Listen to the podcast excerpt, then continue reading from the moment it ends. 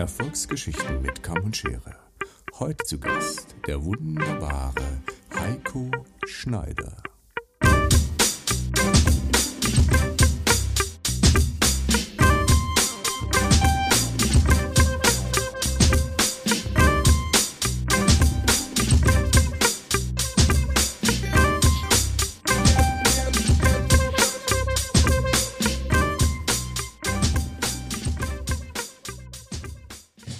Interessant. Das ist jetzt der vierte, fünfte Podcast, wenn ich jetzt mal die, die Live-Variante Ja. dazu nehme, wo ich meinen Gästen gegenüber sitze. Und ich muss sagen, ich habe mich ja in zweieinhalb, drei Jahren daran gewöhnt, dass ich das alles nur per Zoom mache oder per FaceTime. Ja.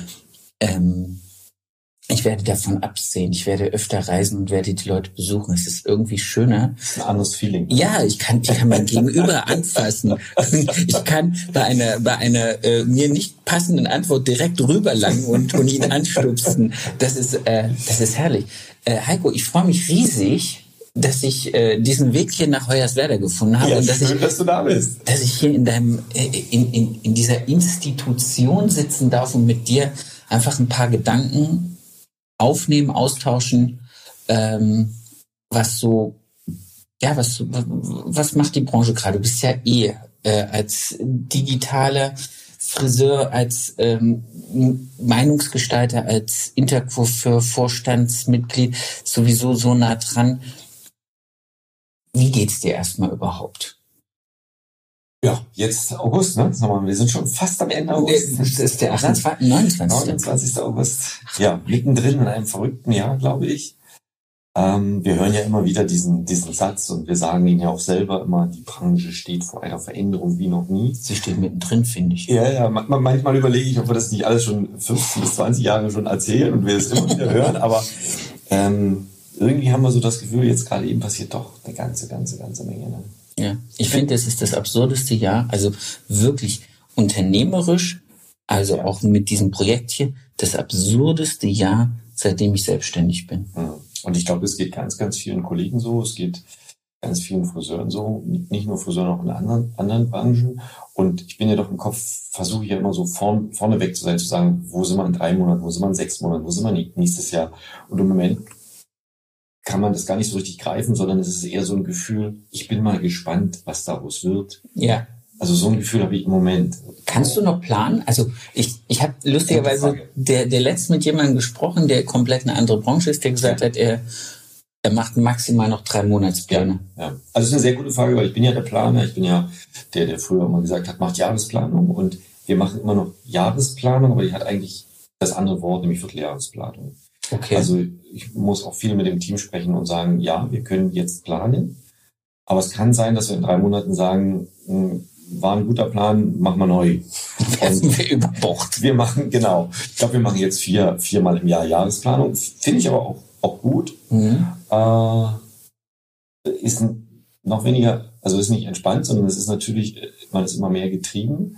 Aber ja, wir müssen einfach von, von Monat zu Monat, von Vierteljahr zu Vierteljahr schauen, ähm, wo geht die Reise weiterhin. Das ist ja jetzt nicht Jahresplanung im Sinne von, wir müssen äh, Umsätze und äh, Einnahmen planen, sondern das habe ich ja gestern, das hast du mir ja gezeigt, das hast du auf Ja. so einer digitalen Wand im Hausflur hängen, da stehen die Tagesumsätze, da stehen die Soll- Monatsumsätze, da steht das erwartete Jahresumsatz. Das ist ja was, was fix ist. Das, was du wahrscheinlich planen musst, ist, was passiert so zwischendurch, oder? Also was, was, Ach, ich glaube schon, dass sich das auch auf die Umsätze äh, bezieht, weil äh, vor einigen Jahren war das dann tatsächlich halt so, du hast deinen Jahreszielplan gemacht in den Umsätzen und dann hast du äh, versucht und eigentlich auch immer geschafft, den einzuhalten und zu übertreffen. Ähm, heute ist es tatsächlich auch durch die Änderung der Personalsituation und die jetzt, ich möchte nicht von Fachkräftemangel sprechen, sondern tatsächlich auch diese schnelle, diese schnelleren Wechsel. Also wir haben wieder Azubis auszubildende, wir haben Junioren, wir haben aber eben auch schneller Jungfriseure, die auch mal dann in die Babypause schnell gehen, womit man nicht gerechnet hat. Also ich glaube, das ist ja auch immer so ein Thema. Man fragt mich immer, Heiko, wie viel hast du gerade, wie viele Mitarbeiter in, dem, in der schwangeren Pause, in der Babypause? Und ich glaube, wir haben gerade wieder fünf oder sechs. Also du merkst schon, mit diesem, ich glaube schon, ist tatsächlich immer, ich zähle jetzt gar nicht so richtig nach, aber wenn ich es nachzähle, dann komme ich immer so auf fünf, sechs, sieben Mitarbeiter, die in der Babypause sind. Und da muss man natürlich auch, auch reagieren, weil ähm, also jetzt ist es auch schon so, im kommenden März kommt eine Fachkraft wieder, eine, eine ganz langjährige Fachkraft. Ähm, ja, es sind jetzt haben sich gerade einige in die Babypause verabschiedet. Da sind schon viele Wechsel drin, natürlich auch mit August 2023. Wir haben wieder mehr Bewerbungen. Ah. Also es kommen, aus meiner Sicht heraus sage ich ja, es sind Fachkräfte auf dem Markt. Wenn ich den Satz sage, Fachkräftemangel beim Friseur ist vorbei, provoziere ich so ein ganz klein wenig. Ähm, natürlich gibt es auch noch viele Salons, die Kollegen suchen. Aber die grundsätzliche Stimmung der Branche ist so, dass wir eher sagen, es schließen immer mehr Salons, es kommen dadurch tatsächlich auch Fachkräfte auf den Markt. Alle oder viele schauen sich um, gucken, wo möchte ich weiterarbeiten, wie möchte ich weitermachen. Und wir haben auch in diesem Jahr wieder neu eingestellt, wirklich Kollegen, die, die, die sehr, sehr gut sind. Und wir bekommen auch wirklich auch genügend äh, Bewerbungen für Auszubildende, wo wir dann selber sagen, wie, wie viel nehmen wir denn jetzt? Nehmen wir etwa einer zu, nehmen wir zwei, nehmen wir drei. Und das muss man schon auch im Team und mit dem Team immer wieder neu hinterfragen. Wenn ich vielleicht dieses Jahr im Januar gesagt habe, noch, äh, ja, wir nehmen wieder zwei oder drei Junioren, dann haben wir uns jetzt gerade eben, wo wir hätten zwei nehmen können, zwei richtig gute da waren, nur für eine Azubine entschieden. Aus den unterschiedlichsten Situationen in den Teams halt. Ah, okay. Interessant. Ähm, jetzt lass mich kurz, du hast gerade was gesagt, wo, wo direkt mein Kopf angesprungen ist. Und zwar ähm, mit, mit Bewerbungen. Wegsterben von, von Salons, Schließen von Salons, neuen Mitarbeitern. Da sind jetzt so zwei, drei Dinge hochgekommen. Das eine ist, eine Benchmark in der Region zu sein. Und wir sitzen jetzt hier, also jeder, der schon mal Heiko besucht hat, weiß, dass man relativ weit weg von einem Autobahnanschluss ist. und äh, ich natürlich den Fehler gemacht habe, zu fragen, ob die Ortsschilder hier auf Polnisch sind und sie das nicht sind. Das wird er euch erklären, wenn ihr hier seid. Ähm, aber es ist schon wirklich draußen. Also ja. Das hieß ja nicht zu DDR-Zeiten umsonst Dunkeldeutschland. Ach so dunkel war es nicht. Wir waren die Energiezentrale. ja, nein, aber ich meine, also das, das ist ja auch schon alles ländlich. ländlich und sehr kleinteilig. Das ja. heißt, ähm, so ein Unternehmen wie deins hier aufzubauen und dann halt auch wahrscheinlich als der Azubi-Magnet zu gelten, ist ja auch lang, lang her geplante Arbeit. Ja, ja, das, das geht jetzt nicht von innerhalb von sechs Monaten. Das ist schon richtig, aber ich glaube auch diese Langfristigkeit, man muss da auch dranbleiben. Also wenn wir jetzt in diesem Jahr zum Beispiel gesagt hätten, ach, wir nehmen mal gar keinen Azubi, dann muss man irgendwie auch aufpassen, weil man es in den Arbeitsabläufen, in dem Team, wir haben ja Ausbilder, man verlernt das dann auch. Ja, und dann verlernt vor allen Dingen auch die Junioren da draußen, die ja. Leute da draußen. Ach so, nee, wieso nicht? Sondern man muss schon, auch wenn es schwer ist, und das ist es gerade für uns alle, ähm, diese Kontinuität äh, versuchen zu spielen, obwohl die Welt gerade nicht kontinuierlich ist. Und trotzdem versuchen wir ein Stück weit Kontinuität äh, uns selbst zu geben. Ja, und es ist ja auch so, dass die junge Dame, die du da heute vorgestellt hast, ja auch gleichzeitig in zweieinhalb, drei Jahren dann deine neue Jungstylistin sein könnte, planungstechnisch sein soll wahrscheinlich sogar ja. auch, wo du einfach, wo man aussagt, okay, ich habe ja trotzdem ein, ein wachsendes Personalthema. Also ich will ja, dass die bleiben und ich will die ja gut ausbilden, damit ich dann in meinem System funktionierende Mitarbeiter habe. Ähm, ja, also vielleicht für deine Zuhörer, du warst heute Morgen Gast bei unserem Teammeeting. Ich glaube, das ist immer sehr interessant. Das war sehr interessant. Äh, lade ich ja auch immer ganz viele Kollegen ein. Ich sage, ähm, ruhig einfach mal dabei sein, um auch die, die Sorgen, Probleme und Nöte, die auch wir haben, wie jeder andere auch, zu hören, die wir auch im Team besprechen. Ich weiß nicht, ob wirklich tatsächlich Wachstum. Wir sind ja vor 19 Jahren mit zwei Mitarbeitern angefangen. Im Moment sind wir irgendwie so 30, 32. Wie gesagt, Baby, viele Babypausianer auch mit dabei. Ähm, ich glaube tatsächlich nicht mehr, dass der Salon dass das noch größer wird, sondern wir werden uns eher auf eine Größenordnung von zwischen 20 und 25 einpendeln. Okay. Ähm, aber das heißt tatsächlich auch, dass die Wechsel ja größer werden. Also es gibt Mitarbeiter, die ziehen weg. Es gibt Mitarbeiter, die nach, auch wenn sie aus der Babypause vor allen Dingen wiederkommen, nicht mehr 40 Stunden arbeiten, sondern nur noch 30 oder 35. Und von daher ist es wichtig, dass man immer wieder diese Weiterentwicklung trotzdem hat. Also wir haben genau dasselbe, dieselbe Herausforderung wie viele Kollegen, dass wir manchmal kein Problem haben, früh genügend Friseure an den Start zu bekommen, aber es dann am Mittwoch zwischen 15 und 20 Uhr nicht mehr ganz so viele Leute sind. Ihr habt doch relativ lange Öffnungszeiten. Ja, Also, also 8 bis ihr, 20 Jahre. Tagesstunden, die offen sind, sind vier, die überbrückt werden müssen. Ja, ja. In, in so einem großen Laden. Und damit es dann halt nicht irgendwann mittags aussieht, als wären hier 40 Angestellte und abends der, der um 18 Uhr kommt, findet dann Ja. zwei vor und denkt so, ah, so ein großer Laden für zwei Friseure ist ein bisschen. Ja, und, und mir ging es erst vor einigen Wochen halt so, da stand ich an einem Mittwochnachmittag mit äh, zwei Friseuren, die sind jetzt vier, fünf Jahre eine, eine Geselle, ähm, zwei Junioren und einer Rezeptionistin, also wir waren jetzt für unsere Größe nicht zu viele Mitarbeiter da am Start. Und da habe ich wirklich auch so gedacht, wann ist das schön, bloß gut, dass wir in den ganzen letzten Jahren so viel junge Leute ausgebildet haben und gefördert haben, weil das waren jetzt gerade die, die gerade den Salon gerockt haben. Ja. Und ich glaube, diese Kombination ist einfach wichtig. Wir haben ja natürlich auch Mitarbeiter, die schon 30 Jahre äh, im Beruf sind. Ähm, also ja, die einfach viel Erfahrung haben. Erfahrene und junge Kollegen gemeinsam im Team und dann kann sich jeder entwickeln. Also persönlich mag ich genau diese Kombination. Was siehst du für dich, wenn wir jetzt hier, ich habe mir das Wort New Work aufgeschrieben, weil das ja auch jetzt demnächst bei dir wieder mal Vortragsthema ist. Ähm, was verstehst du darunter? Und was glaubst du, wird in den nächsten, wenn wir jetzt von Planung reden, einfach mal zwei Jahre in dieser Branche, was das Thema New Work angeht, uns beschäftigen?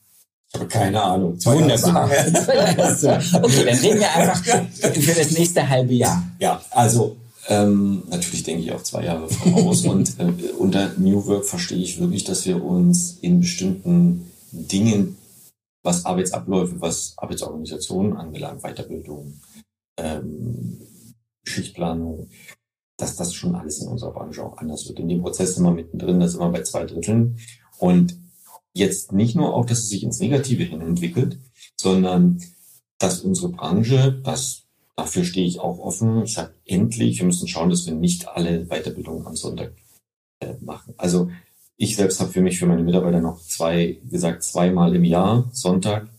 Äh, das wäre zum einen die Messe, die Top Year und zum anderen das Interkultur Festival. Da sage ich, das sind Veranstaltungen, die sind sensationell. Es ist ja, also es hat zwar einen Lerneffekt oder einen Weiterbildungseffekt, aber es ist ja jetzt keine klassische Salonschulung oder du schickst sie jetzt Genau, kein in Hardware-Training. irgendeine Akademie, wo sie einen Tag lang.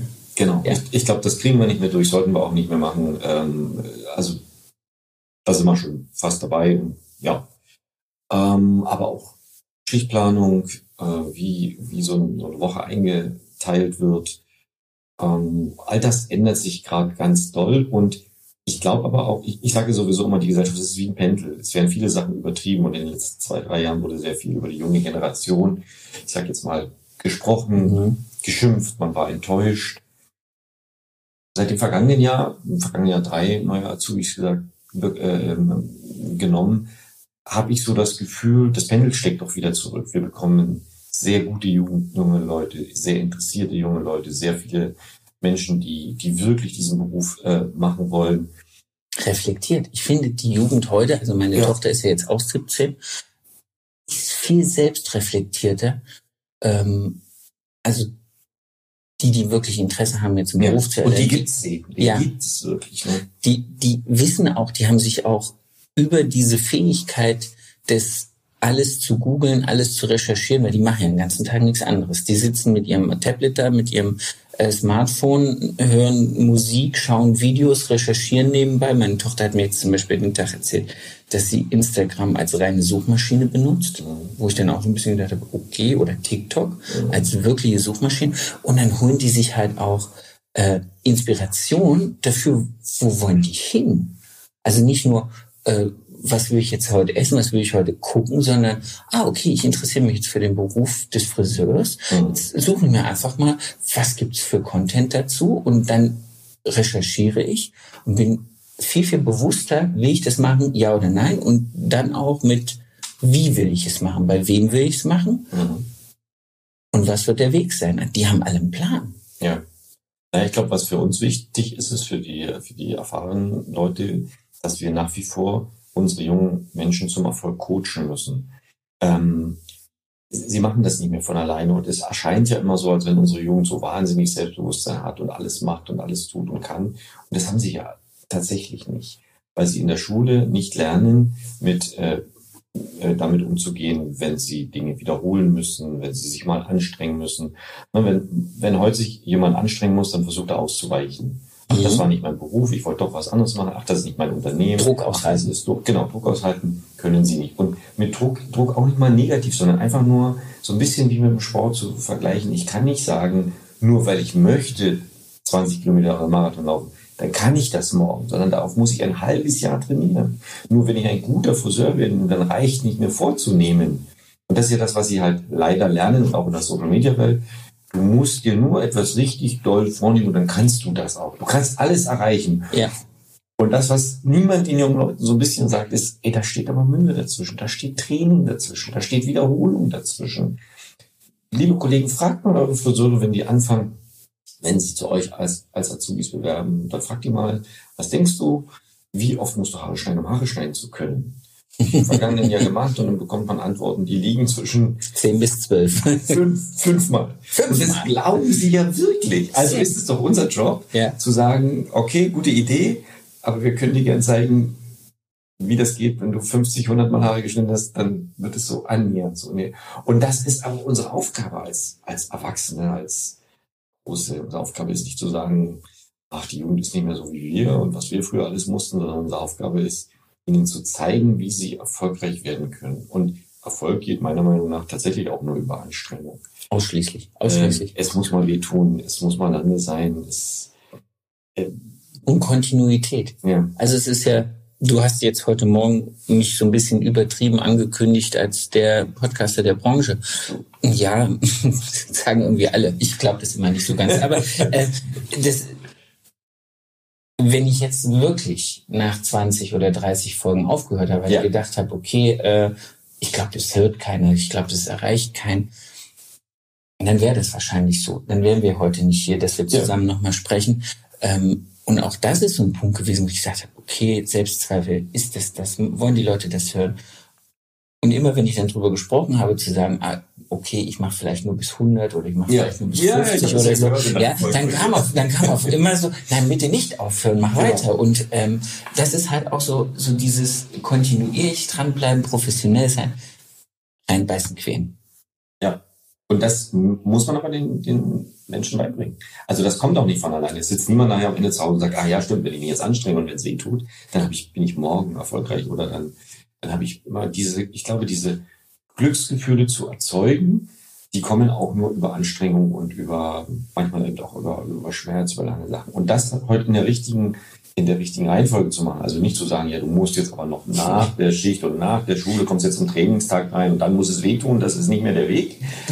Und trotzdem den jungen Leuten zu zeigen, aber schau mal, nur wenn du dir Mühe gibst, wenn du dich anstrengst, wenn du das nochmal machen, wenn du es nochmal trainierst, noch mal, dann kommt auch dieses Gefühl, wow, wow ist ja cool. Und ich glaube, du, wir haben ja heute Morgen, oder du hast es heute Morgen gesagt, ihr habt ja jetzt diese Innungsveranstaltung, ja. wo auch deine Jungstylisten auf der Bühne stehen Richtig, werden. Genau, ich denn, das Immer ein wichtiger Punkt. Ne? Ja, weil auch da, die werden jetzt wahrscheinlich die nächsten zwei Wochen, bis das soweit ist, werden die Blut und Wasser schwitzen, weil sie dann wahrscheinlich sich irgendwie traue ich mich da auf der Bühne zu stehen, schaffe ich das, ich werde mit Lampenfieder da oben stehen, ich werde vielleicht zittrige Hände haben, ich werde vielleicht irgendwie beim Föhn nicht, nicht so toll aussehen. Und sie werden runterkommen am Ende dieses ja. Abends und werden richtig durchatmen und ausschnaufen und werden sich auf die Schulter klopfen können und sagen, ich habe es durchgezogen, Spaß ja. gehabt und und, und wie viel besser es wird ihnen auch niemand mehr geben.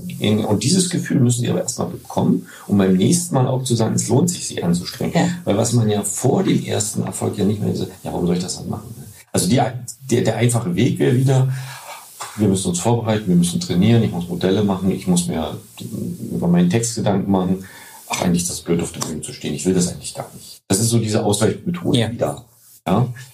Oder dann eben tatsächlich an der Seite von erfahrenen Kollegen durchzugehen und zu sagen, boah, jetzt, ne, jetzt muss ich doch nochmal die Farbmixturen ja. aufschreiben, ich muss das vorbereiten. Ähm, also diesen, diesen Weg äh, halt zu gehen. Aber ich finde es ja auch immer so schade, wenn du äh, beim ersten Vorstellungsgespräch, wenn jemand Azubi werden will, fragst du, Mensch, was möchtest du mal erreichen, was willst du mal machen? Und dann kommen ja immer ich möchte Visagist werden, ich möchte zum Fernsehen, ich möchte auf die Bühne. Und dann sind sie irgendwie ein Jahr, zwei Jahre Azubis und dann haben die das vergessen. Komplett. Ja, dann ist das cool irgendwie so. Ja, normal im Salon zu arbeiten. Also, ihr seid doch deswegen Friseur gewesen. Natürlich besteht unser Job täglich zu 80 Prozent aus der ganz normalen Haarfarbe und äh, aus, ne, aus einem Haarschnitt und Föhn. Aber 20 Prozent, 10 Prozent sind eben auch einfach Bühne, Show, Shooting, und das kann ich mir holen. Das kann sich jeder holen. Ja. Jeder kann sich das holen. Sei es jetzt, wie gesagt, bei einer Innungsveranstaltung. Und wir hatten ja Anfang des Jahres in Baden-Baden da die, mhm. die mittelbadische Innung ein riesiges Event abgezogen, wo ich mhm. auch gesagt habe, wow, Innung kann auch so mal aussehen. Jetzt macht ihr hier für die Lausitz sowas. Das ist ja, ich habe ja die Möglichkeit. Endlich kann, endlich ist das wieder so, weil ich finde, das war immer ein sehr, sehr ähm, wichtiger Teil unseres Berufes. Und wenn ich auf der Bühne arbeite und stehe, mache ich mir über meine Arbeit noch mehr Gedanken und ich werde automatisch im Alltag besser. Das ja. ist, das ist so ein bisschen der Grund. Das ist ja auch, es ist ja auch Training und und was wirklich, also was ich glaube, was Sie gar nicht sehen und was Ihnen wahrscheinlich hinterher erst bewusst wird, wenn Sie nämlich dann mit Ihren Modellen, mit Ihren Omas, Onkels, Tanten, vielleicht auch der einen oder anderen Kunden, wo Sie die Farbe auftragen, denen Sie das erzählen, ja. was das für eine, was das für eine wertschätzende Spiegelung dann zurückgibt, wenn die Leute dann da sitzen. Oh, ich habe gehört, du hast da bei der Veranstaltung schon, durftest das machen. Erzähl mal, die werden die aufgehen, werden zwei Meter größer und werden einfach merken, wow, das ist das, was ich zusätzlich zu dem Geld noch verdiene.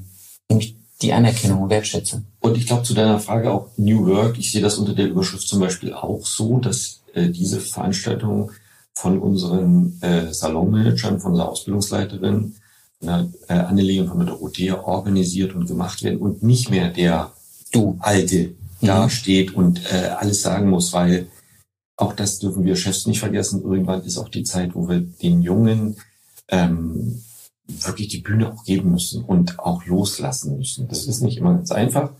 Ähm, aber ich glaube, das ist ganz wichtig, damit sie sich in einer neuen Art und Weise entwickeln können und mit all der der neuen Mode, den neuen Richtungen.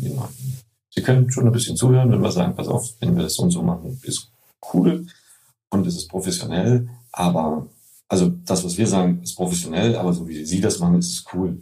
Also, was auch ich, das schaffe ich nicht mehr. ich ich habe festgestellt, ich glaube, ich war noch nie Kur. also Kur, wir hatten es ja vorher mit den Produkten, wo ich dann auch gesagt habe, wenn so ein Salon reift und ja. die Kunden mitreifen, braucht man vielleicht auch nicht mehr das laute, bunte Richtig, Produkt, genau. sondern einfach dann auch wieder das passende zu der Kundin. Genau, wo sie sich hinentwickelt haben.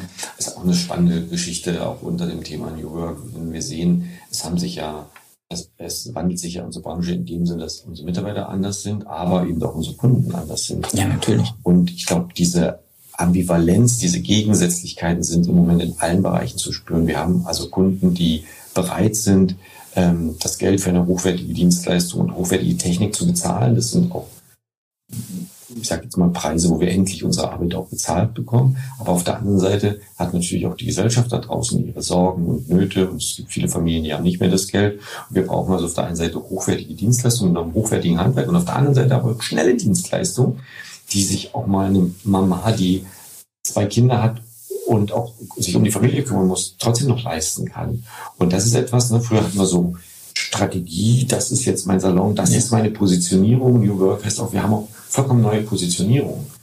Ja, wahrscheinlich auch unterschiedliche Levels in unterschiedlichen Preiskategorien, um zu sagen, okay, äh, ich, ich mache die Tür auf für die Jungstylisten ja, ja. ähm, durch einen niedrigen Preis und habe dafür eine Hemmschwelle für den Kunden herabgesetzt, ja. um zu sagen, hey, dann gehe ich doch zur Haarschneider ähm, und lass mir dann halt einfach in, in einem anderen Level die Haare machen. Und wenn es dann ein bisschen besser geht, dann kann ich halt auch wieder ja. genau. die Pflege dazu nehmen, kann noch mehr das eine oder andere und den, die Kundin, den Kunden mit dem, mit dem höheren Preisempfinden und mit dem besseren Budget, die hat es in jeder Ecke.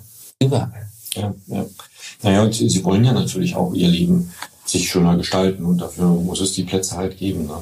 Und die einzige Sorge, die ich mir aber mache, und das ist jetzt so ein bisschen im Gespräch, ist tatsächlich halt die politischen Rahmenbedingungen. Ich meine, das ist ein friseuriger Podcast, den du machst, und auch ich bin jetzt nicht so, dieser, ich will ständig an jeder Ecke über Politik reden, aber das ist die einzige Sorge, die ich mir mache, dass die Rahmenbedingungen von der Politik so für uns Unternehmer. Bleiben, für uns Unternehmer, für uns Friseurunternehmer ja. äh, vor allen Dingen bleiben. Ich meine, wir haben gestern erst gehört, der, diese Heraufsetzung von, äh, von dem Bürgergeld, wo, wo, wo sich wirklich es verloren geht, dieses Arbeiten lohnt sich. Ja. Und da mache ich mir tatsächlich Sorgen, weil darauf können wir, haben wir keinen Einfluss. Ähm, und da sind wir so ein bisschen gerade eben ferngesteuert, was echt, echt schwierig ist. Ähm, ja, langfristig äh, unseren, unseren, unseren Beruf weiterzuentwickeln. Aber da kommen wir immer, mit, ja, da kommen wir aber immer wieder an den Punkt, dass wir feststellen, und das auch in vielen Gesprächen mit anderen Kollegen, dass einfach unser politischer Durchgriff aufgrund vielleicht zu leiser Stimmen einfach schwierig ist. Also wenn ich mir nur, ja, ja, wenn ich jetzt nur an die Dehoga denke, also ja, mag jemand sagen, wieder mein Beispiel. Äh, mag jemand sagen, was man will, so eine Frau mit so einer Frisur dahinzustellen, mhm. aber die treibt die alle vor sich her. Ja, die werden ihre sieben Prozent wahrscheinlich nicht wieder abgeben müssen. Ja, wir, wir hoffen es, weil das ist ja auch die Blaupause ein Stück weit für uns und auch da darf ich nochmal sagen, mit dem, mit den Mitstreitern, mit denen ich für die sieben Prozent äh, kämpfe, ähm, vielleicht um für den Hintergrund nochmal, wir haben ja tatsächlich einfach dieses, diese zwiegespaltene Branche, dass wir auf der einen Seite die strukturierten Unternehmen haben, die Unternehmen haben, die wirklich 19 Prozent Umsatzsteuer auf alle Dienstleistungen abführen. Ähm, und die anderen, die müssen. gar keine abführen. Und dann haben wir eine immer höher wachsende Anzahl an, an Betrieben, die Umsatzsteuer befreit sind. Und dieser Gap ist einfach zu groß, weil der Endverbraucher, der, der weiß das nicht, der muss das nicht wissen auch. Aber es ist einfach zu groß, wenn wir sagen, wir haben, und inzwischen sind das ja, wir, wir hören ja Zahlen, ähm, wir sagen 35.000 Friseursalons. Also wir reden jetzt Von nicht 80. über, ja genau, wobei die Zahl jetzt wirklich tatsächlich auch weiter runtergeht. Ich habe in der letzten Woche das erste Mal eine Zahl unter 80.000 gehört, also 79.000 Friseursalons. Das heißt, die Hälfte zahlt keine Umsatzsteuer. Keine Umsatzsteuer, das ist einfach etwas, was, ne, was nicht Fair Play. Fair Play, genau. und, und wer bildet denn aus? Und ich meine gerade auch Mindestlöhne, äh, Mindestausbildungsvergütung, das sind alles gute Sachen. Aber wenn wenn es dann Unternehmen gibt, die ausbilden und so eine Ausbildung kostet ja, es ist ja einfach nicht so der Gastro, dass du sagst, du schickst da jemanden am dritten Tag los, dann die Getränke rausbringen und es gibt Geld dafür, sondern wir investieren ja in die Ausbildung jedes einzelnen Mitarbeiters und ähm, ja, da werden einfach ein Teil der Betriebe werden im Moment gerade überfordert mit all diesen Regularien, weil die Regularien immer mehr werden und wir uns mit Dingen beschäftigen würden, obwohl wir eigentlich nur beide haben ja. wollen, Sebastian. Ne?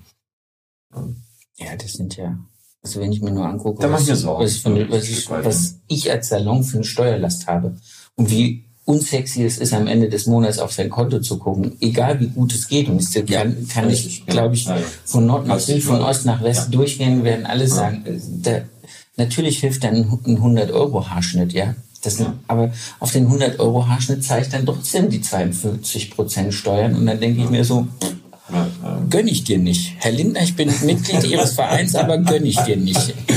Ja, äh, ich, ich darf aber auch sagen, dass es wirklich weiterhin ähm, ganz viele Bestrebungen gibt innerhalb unserer Branche mit ganz vielen ähm, lieben Kollegen, wo auch die sieben Prozent noch nicht abgeschrieben sind. Okay. Ähm, auch da sind wir weiter dran. Äh, das waren ja auch damals über 70.000 Menschen, die gesagt haben, wir sprechen uns dafür aus. Also das ist ein Fußballstadion voll. Ja. Ähm, ähm, so ein großes. nicht rot, wir fangen jetzt nicht mit, wir fangen jetzt nicht an mit Verein, ähm, aber da auch mit, mit äh, all den Mitstreitern, die wir da haben, wir machen wir und wir müssen, wie du schon sagst, lauter werden. Wir brauchen eine professionelle Lobby. Ja. Und das ist nun mal professionelle Lobby, das drückt's aus. Aber da kommen wir wieder an den Punkt, die füttert sich, also entweder man bezahlt Lobbyisten, so wie das die Autoindustrie macht. Ja, also meiner Meinung nach muss das so sein. Dass man das so macht, weil über die Verbandsarbeit sich die Leute daran zu züchten, da stellen wir fest, bringt gerade gar nichts. Wir haben gestern besprochen, dass ja selbst ich glaube, Sachsen-Anhalt und Thüringen haben noch eine gemeinsame äh, Landes Landesinnungsverband. Sachsen hat keinen eigenen Landesinnungsverband. Also es, es dröselt sich ja immer mehr auf. Von 16 Bundesländern gibt es, glaube ich, noch zehn Landesinnungsverbände, aus denen dann ja. bis zum Zentralverband überhaupt äh, Obermeister und sonst was weiter. Das ist für viele auch schwer, die gar nicht die Strukturen halt kennen. Also zu sagen, klar gibt es da eine Innung, aber wieso ist die Innung jetzt nicht im Zentralverband? Und was dann natürlich wieder zurückschlägt, ist, dass die Politik, wenn die sich mit unserer Branche beschäftigt, sofort auf den Zentralverband blickt und sagt, das ist das offizielle Organ, ist ja. es ja auch, aber da sind da ist nicht mehr viel, das, das bildet nicht mehr die Masse ab. Ne? Ach, nicht mal. Also ich habe ja, das habe ich dir gestern erzählt, dass ich nach der einen Podcast-Folge mit dem Lars angefangen habe zu recherchieren um wirklich traurige Zahlen von den Landesinnungsverbänden ja. oder von den einzelnen Innungen zurückgespiegelt bekommen habe, wie viele gemeldete Salons gibt es ja. in Ihrer Region, wie viele davon sind innungsgebunden, das sind keine zehn Prozent. Mhm. Das heißt, unser ganzer Zentralverband ja. basiert auf einer Aussage von, von Salons und von Meinungen oder von, von der Rückenstärkung von nicht mal zehn Prozent mhm. der wirklich existierenden Salons. Deswegen ist es ja so wichtig, dass wir auch, ähm, also gerade auch wir Interkulturführer äh, sind ja lauter, werden auch politisch lauter, weil wir glauben, dass es notwendig ist. Ne? Das haben wir vor, vor zehn Jahren noch nicht gemacht. Haben gesagt, wir sind eigentlich Friseure, wir wollen nicht politisch sein, aber im Moment ist es einfach tatsächlich notwendig, um für die Friseure, um für unsere Branche sprechen zu können. Also nur, es ist einfach notwendig, dass wir uns hier ein bisschen ähm, organisieren. Aber tatsächlich, ich glaube, das, was wirklich, wirklich, wirklich helfen würde, sind ein oder zwei professionell bezahlte Lobbyisten in Berlin, die, die, die äh, die Interessen unserer, unseres Bereiches, unserer Branche, Friseur, Kosmetik vertreten. Ja. Und die müssen. Und immer wieder klingeln bei den Leuten.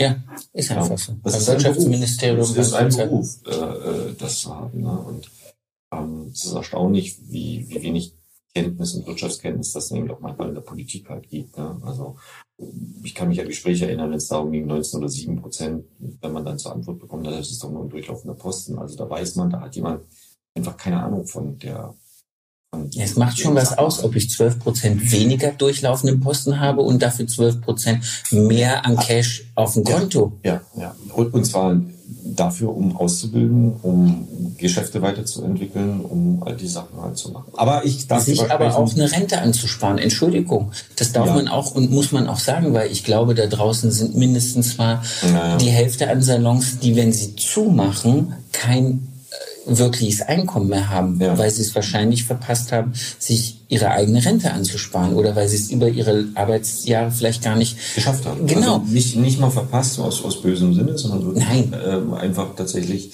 weil es nicht ging, weil man ja viel ins Unternehmen reinsteckt, weil man sagt, Mensch, okay, ich will es immer weiterentwickeln, will mal die Sachen machen. Und ähm, ja, deswegen äh, spannend. Ich bin gespannt, wo wir in in einem Jahr, in zwei Jahren mit unserer Branche stehen. Ich darf aber hier tatsächlich für dich auch nochmal sagen, es wird noch weitere ähm, Veranstaltungen, Events ähm, geben und da ist, wird im Hintergrund gerade wieder ganz viel geplant und es wird immer versucht, egal von welcher Seite, ähm, auch darf da einfach uns als Interkultur da auch nochmal nennen, ganz viele Menschen zusammenzubringen ähm, und zu sagen, komm, lasst uns was erreichen. Ja. Ähm. Wo siehst du uns in also was wäre dein Wunschbild für in fünf Jahren für die Branche? Äh, tatsächlich denke ich, dass diese äh, Forderung nach den sieben Prozent etwas ist, die uns, ich sage immer, dass wir uns aus uns selbst heraus sanieren können. Wir wollen nicht sagen, wir brauchen jetzt noch ein Förderprogramm, wir müssen jetzt noch brauchen Unterstützung, wir brauchen alles. Das soll es gar nicht sein, sondern wir brauchen eigentlich wirtschaftlich erfolgreiche Unternehmen, die aus ihrem ganz normalen Geschäftsbetrieb sich weiterentwickeln können, ja. ausbilden können, investieren können, die wachsen können oder auch nicht, in, in dem Bereich bleiben können, aber wo man wirklich sagen kann, wir haben eine gesunde Branchenstruktur und, und eine ehrliche und eine Fairplay. Das, das eben auch, ne? weil ähm, dass es da natürlich einen ganzen Bereich gibt, die die einen werden geprüft und werden, halten sich an alle Regeln und dann gibt es andere, die laufen einfach unterm Radar und man weiß auch, die werden nie geprüft. Ja. Und jeder geht, man geht ganz offen damit um. Und das führt natürlich nicht dazu, dass wir das mit der Argumentation, und das fand ich sehr interessant, weil das mir mal jemand vom Finanzamt gesagt hat, zwar vom Finanzamt, äh, wo ich ansässig bin, die dann einfach sagen, Sebastian, ganz ehrlich, wenn wir diese Salons, diese Shops äh, prüfen, dann kommen da vielleicht 2000 Euro zusammen oder wie auch immer. Ja, also für das. Ja, ja, es würde schon mehr zu Ja, aber, aber, aber das, das, das ist natürlich was anderes, wenn du jetzt ein Unternehmen mit einer GmbH hast, wie du, wo man einfach hergeht und sagt, äh, ich mache da eine Prüfung, weil das ist alles sauber durchdeklariert, ich bin da schnell fertig. Wenn ich jetzt diese ganzen lustigen kleinen Shops absuche, dann muss ich da erst in irgendwelchen Ecken nach Papier kramen. Das ist richtig Arbeit. Ja, habe ich keine Lust. Habe ich auch keine Lust vielleicht drauf, um dann hinterher was weiß ich, eine Rechnung, vielleicht auch über 5000 Euro an den zu stellen und dann sagen zu müssen, ha, dann meldet er sich Insolvenz, Feierabend, pipapo. Genau, genau, das wäre einfach, wie sie dann das Geld halt tatsächlich bekommen von den Sachen. Aber ich kann das auch bestätigen, auch nach einem Seminar, ein äh, Chefprüfer von einem Landes, ähm, einem Bundesland ich gefragt habe, warum prüft ihr nicht? War meine Frage, warum prüft ihr dann nicht? Und da war die Antwort, wir wissen das, Herr Schneider, aber wir prüfen nicht. Warum prüft ihr? Wir wissen das, aber wir prüfen Ja. nicht. Und das ist halt so, wo, Ja. musst ja auch mal, also ich weiß nicht, wer mir das gesagt hat, aber ähm, ich fand das sehr interessant. Wenn du die gesamtdeutsche um, Umsatzkraft von Friseuren nimmst, ja. also das, was wir als Umsatz generieren in dieser Branche und du stellst das nur mal neben diese Gastro, weil, wo es mit diesen sieben Ja, Prozent ja. ging, ja, das sind solche Umsatzwelten Mhm. dass es für Finanzämter einfach, da sind wir lapidar. Mhm. Und das ist, das ist so diese, diese Problematik, wenn wir schon, ähm, was das angeht, lapidar sind, wenn wir, was Mitarbeiteranzahl in der Naja, sind Branche wir angeht. aber nicht. Ne? Wir haben Über 200.000 Mitarbeiter. Also wir sind schon groß, aber wir sind eben nicht organisiert. Es wird nicht sichtbar. Ja, ähm, Ja, aber dann kann ein Robertus Teil auch jede Woche wieder über neue Mindestlöhne äh, debattieren, weil er sagt, ja, dann kostet der Haarschnitt halt 50 Cent mehr. Ja, puff, am. Ja, aber so ist es ja nicht. ist ja immer nur die Frage, wo sie denn selber hingehen zum Friseur und was sie denn selber wirklich tatsächlich in ihrem eigenen Land machen. Aber ich glaube, das, was wir beide jetzt hier machen, das ist genauso be- bezeichnet, weißt du, Friseur-Podcast und wir sind jetzt mit dem ganzen ringsherum beschäftigt. Ja, wir sind in der. Politik Wir drin. jetzt- wir und so geht's uns in den ganzen, so geht's uns ja auch in den Salons. Wir wollen eigentlich, wollen wir schöne Haare machen, Ja. wollen wir schöne Momente schaffen. Und wir müssen uns mit diesem ganzen Ringsherum beschäftigen. Und wir merken ja dann auch, wie die Laune dabei immer weiter nach unten geht. Wollen wir über was Schönes reden? Ja, über Unternehmertum. Nein, lass uns mal. Äh, ich habe ich hab hier eins noch auf dem Zettel stehen. Das wollten wir eigentlich schon mal im Sommer machen. Und dann sind wir irgendwie davon abgekommen. Du warst im Urlaub, ich war irgendwie ein bisschen. Ähm, und das schließt auch so ein bisschen den Kreis mit dem New Work und dem Mitarbeiter suchen, finden, tibi-tibi-tu. Ähm, Mitarbeiter-Benefits ist so ein, so ein großes Thema gewesen Anfang des Jahres, wo wir, oder auch letztes Jahr schon, wo es ja auch noch den Mangel gab. Ja. Wie kann ich sinnhaft, weil, das ist auch so eine Erkenntnis, die ich in den letzten Wochen und Monaten gehabt habe, man kann auch sehr unsinnhaft Mitarbeiter, Entschuldigung das Wort, pampern Ja. Ist auch zu viel passiert. und wird dann mit Undank erschlagen Das ist ja nur die Wahrnehmung, die wir haben. Und von, ja nur von die Wahrnehmung der Chefs, die es- geben halt. Ne?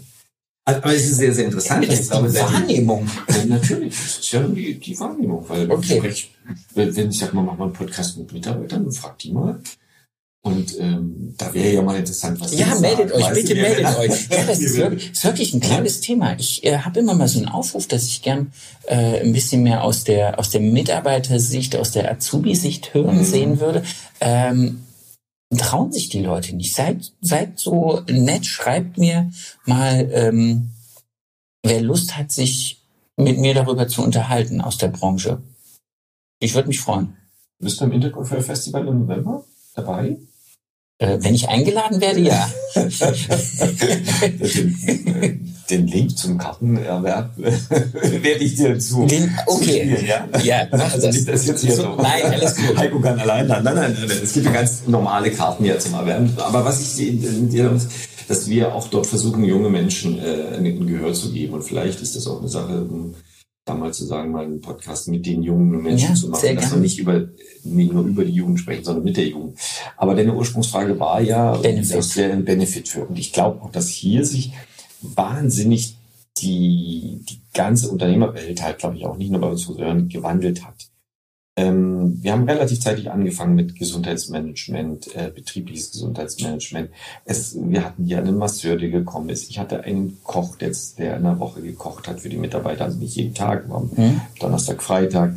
All das wissen auch viele Kollegen. Und das ist schon viele, viele Jahre her. Und wir haben immer versucht, immer mehr halt zu machen. Vor zwei Jahren habe ich auch noch gesagt, bei uns arbeitet jeder, wie er möchte. Ähm, wir passen die Arbeitszeiten an, an die Familien und so eine Sachen halt an. Ich glaube, im Sinne des Panels, was ich heute schon mal benutzt habe, hier geht gerade das Panel in die andere Richtung zurück. Und ich möchte auch aufrufen, liebe Kollegen, liebe, liebe Chefs, lasst euch da auch nicht alles ihr müsst nicht alles machen, Ja. was jeder Mensch, der kommt, jeder Mitarbeiter, der kommt, von euch erwartet und verlangt. Weil das Unternehmen ist dafür da zu überleben. Das ist gerade unsere größte Aufgabe für alle, zu sagen, ein Unternehmen ist dafür da, damit er für den Menschen da ist. Manchmal haben wir schon vergessen, dass Unternehmen für Kunden da sind. Wir sind für die Kunden da. Ja, natürlich, Und- so unsere erste. Und ich habe mal einen Satz gehört, den ich ganz gut war. Und wenn der Mitarbeiter sich wohlfühlt auf Arbeit, dann ist das nicht schlimm. Das ist, weißt du, also Das ist nice to have. schon, das ist schon gut. Aber ich glaube, dass von vielen Benefits, von vielen Dingen, die draufgegeben wird, man auch wieder weggeht, weil der auch der Mitarbeiter möchte nicht gepampert werden, weil der Mitarbeiter inzwischen auch so ein Gefühl hat, so wie was macht denn der Chef hier alles? Also, also der, der muss sich jetzt nicht auch um das Privatleben und um die Sachen kümmern. Früher war es schon so, dass man sagt, man war so eine Familie, man wollte miteinander wachsen, man wollte miteinander. Ich habe das Gefühl, das ist nicht, nicht von meinem Team nur, sondern das ist wirklich, was ich in der Branche auch beobachte. Oder in der Arbeitswelt, die Menschen wollen auf Arbeit gehen, um leben zu können, um sich was leisten zu können, und Urlaub zu dann wollen sie nach Hause und wollen Freizeit. Das, Freizeit. Das ist mit Legitim. Corona, nach Corona passiert und ich glaube, wie du sagst, das ist legitim und deswegen sind so viele Sachen mit diesem Pampern eigentlich auch weg. Gar nicht so sehr von der Sache, dass wir es als Chefs nicht wollen, sondern dass auch der Mitarbeiter sagt, wir arbeiten, dafür möchte ich eine Entlohnung, eine Bezahlung haben und dann möchte ich gern selber entscheiden, was ich mache. Wenn ich möchte, dann Mhm. fahren wir zu einer Weiterbildung, dann fahren wir zu einer Messe, zu einem Festival, wir machen ein paar coole Sachen miteinander, wir machen auch ein Sommerfest. Ähm, aber das ist nice to have, das ist nicht äh, Grundlage. Und ja, wir Und die, die man hat, also Entschuldigung, wenn Ja. ich jetzt da dazwischen grätsche, die, die man sich damit ranlockt, das ist immer ein bisschen so ein, so ein Fremdenlegionsding. Die gehen für, für 100 Euro auch für den Ja, nächsten. Ja, Ja. und dann stellt sich die Frage, schaffe ich Loyalität? Oder schaffe ich Loyalität durch was anderes? auch der Mitarbeiter braucht eine intrinsische Motivation, um zu sagen, ich weiß, warum ich da bin, in dem Unternehmen, Ja. im Salon, in diesen Sachen. Wir haben in, die, in diesem Jahr tatsächlich auch noch die, die Sache, dass wir eine, eine Vespa haben für Mitarbeiter. Das haben sicherlich einige ähm, mitbekommen, ähm, dass ähm, der Vespa-König, so heißt er tatsächlich einfach mal cool, Vespa-König, der hat die meisten Vespas in Deutschland und da ähm, stellen wir den Mitarbeitern auch dieses über mal vier Wochen zur Verfügung für besondere Leistungen und man kann sich das noch tatsächlich innerhalb dieses 50 Euro Gutscheins ja leisten, zu sagen, für 49 Euro so eine kleine Vespa im Monat. Ne? Also du kannst ja äh, Cool. Da, wo, ja, genau, also da gibt es schon Möglichkeiten, das, ähm, das auf die Art und Weise zu machen. Das zweite ist, was du angesprochen hast, auch Jobrat ist eine gute Variante. Ähm, also da gibt es schon noch ganz viele Sachen, die man auch machen kann. Ähm, aber ich glaube, der Trend an sich, das Pendel schlägt gerade wieder zurück, ähm, zu sagen, es, es, es muss alles passen. Ja. Und, und dieses ganz große mit, mit Massage und diesem und jenem und allem, ich glaube, das möchte auch der Mitarbeiter gerade nicht mehr. Der will, der möchte ganz gern dieses faire Verhältnis zwischen Arbeitszeit und, und Entlohnung haben. Ja. Und komischerweise ist es ja so, ich meine, das ist ja das wieder, aber das ist eine Frage der Wahrnehmung. Ja. Wir Chefs versuchen dann manchmal, und dann kriegst du das noch und dann gibt's das noch und dann gibt's das noch. Und dann sind wir enttäuscht, wenn wir keinen wir Umsatz dafür kriegen. weil wenn der Mitarbeiter sich mit seiner mit, mit der Freundin, mit dem Freund vergleicht irgendwie, dann gucken sie halt und sagen, nee, du, äh, 13 Euro, 14 Euro habe ich nur. Und diese Benefits, Ja. die werden, werden irgendwie fallen die im Vergleich äh, äh, hinten runter. Also ich meine, es ist wichtig, dass Friseure auch gutes Geld verdienen, um stolz zu sein auf ihren Job. Zu sagen, guck mal hier, ich kann mir das leisten, ich kann ins Kino gehen, ich kann in den Urlaub fahren, ich kann mir mein Auto finanzieren, so eine Sachen. Ja, aber was auch viele nicht sehen. Und das ist jetzt kein Vorwurf. Also, aber das ist so, so was, wo ich manchmal dann schon denke, wenn du wirklich ehrlich und fair zu dir bist und mal auch dein Trinkgeld dazu zählst, klar gehört dazu. ja, und du dir einfach überlegst, ein guter Friseur, eine gute Friseurin äh, schafft es, also ihre kompletten Sozialversicherungsabgaben, die aus ihrem Brutto ein Netto machen, ja, wieder komplett mit Trinkgeld aufzufüllen, dann steht da eigentlich keine so kleine Zahl. Ja, aber das. Wahrnehmung. guckst Wahrnehmung. Brutto Ja, und Netto. Wahrnehmung. Weißt du? Genau. Ja, ist alles gut. Aber das ist, Hm. Wo sind wir schon wieder? Wir sind schon wieder wir sind, nein, wir sind bei. Wahrnehmung. Wir sind bei Wahrnehmung. Wir, wir rutschen hier durch das ganze Vokabular. Ja, Politik, Sozialversicherung und. Äh, Verdammt. Wir machen über schöne Aber ich, ich, ich schneide noch Haare, freue mich auch drauf. Habe noch zwei Haarschnitte und. Ähm, Und du darfst nachher noch nach äh, München. ja, genau, genau. Sehr cool. Richtig. Oft zu ganz tollen Kollegen, Tobias Essig Wunderbar. Und ähm, ja, ich glaube, das ist ja auch ganz wichtig, dieser Austausch immer unter, untereinander.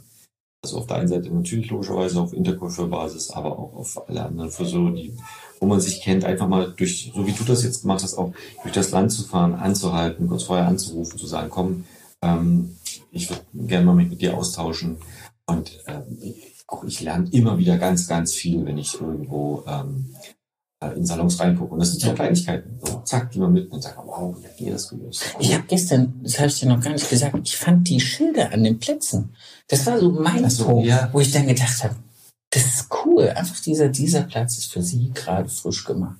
Ich mir, Und da ist was, was sehr Schönes dann am Ende aus dieser ganzen letzten Jahren übrig geblieben. Ne? Also Ja. dieses auf dem Platz, dieses Schild, dieser Platz ist für sie gereinigt, hat aber auch einen organisatorischen Hintergrund. Weil nur wenn das Schild da steht, weißt du, der Platz ist auch frei. Ja. Wenn das an der Seite steht, ist der Platz besetzt. Also, das heißt, Oder er ist noch nicht sauber gemacht. Genau. Ja. Und man nutzt das halt auch. Und hast du das gesehen, dass man im Spiegel sieht, diesen in der Spiegelschrift? Ja. Schön, dass sie da sind. Also auf der Rückseite des Schildes in Spiegelschrift. Das war nicht meine Idee, aber Hat die der Leute Grafiker mir, falsch das- gemacht. Die, die, die, die Mitarbeiter, die das bei mir gemacht haben, das äh, sind das. Die besten Ideen kommen sowieso von den Mitarbeitern. Da muss man einfach Ja, und das sind, das sind oft so Kleinigkeiten. Also ich war ja jetzt auch noch in anderen Läden, ich habe mich ja jetzt auch mit anderen Kollegen ausgetauscht und äh, ich kann das nur jedem empfehlen. Also man muss jetzt nicht äh, irgendwie quer durch die Bundesrepublik reisen, aber vielleicht hat man den einen oder anderen Kollegen, den man mag, den man Ja. gerne als Austausch hat und sich dann mal trifft und sagt, ich würde gerne mal den Salon besuchen, vielleicht auch in der eigenen in der eigenen äh, Stadt. Ja. Heiko, wir sind jetzt schon wieder uh, gutes Stück unterwegs. Ich Ja. würde dich gar nicht länger abhalten. Ich weiß ja, dass du heute noch ein bisschen Weg hast. Ich habe auch noch ein bisschen Weg.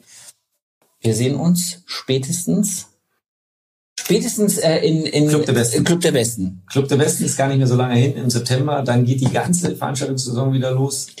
Festival im November. Ja, Hinterkäufer. Wir haben noch ein Sonderseminar. Äh, wir haben schick mir das. Schick, Erfolgskongress. schick, ja, Also ich glaube, jetzt geht die Stimmt. Zeit wieder los, dass wir eigentlich im Wochenendrhythmus zumindest Chefs unterwegs wer uns sehen will, wir sind wir, wir sind auch und das machen wir jetzt hier kurz mit kleinem Werbelink äh, vom Jens Engelhardt eingeladen beim Ja, äh, genau, richtig. Friseur Erfolgskongress. Also Erfolgskongress, da auch wieder, also wie jetzt hier auf der Tonspur, Genau, wird es bei mir auch nochmal um ähm, das New Work gehen. sehr cool. Haben wir jetzt ein bisschen vorgespoilert Ja. mit dem kleinen Interview. Aber ist gut. Sehr schön. Ich danke dir und wünsche Vielen lieben Dank. nachher eine wunderbare. Sehr gerne. Ich komme auch wieder nach Hoyerswerda. Okay. Danke. Dankeschön.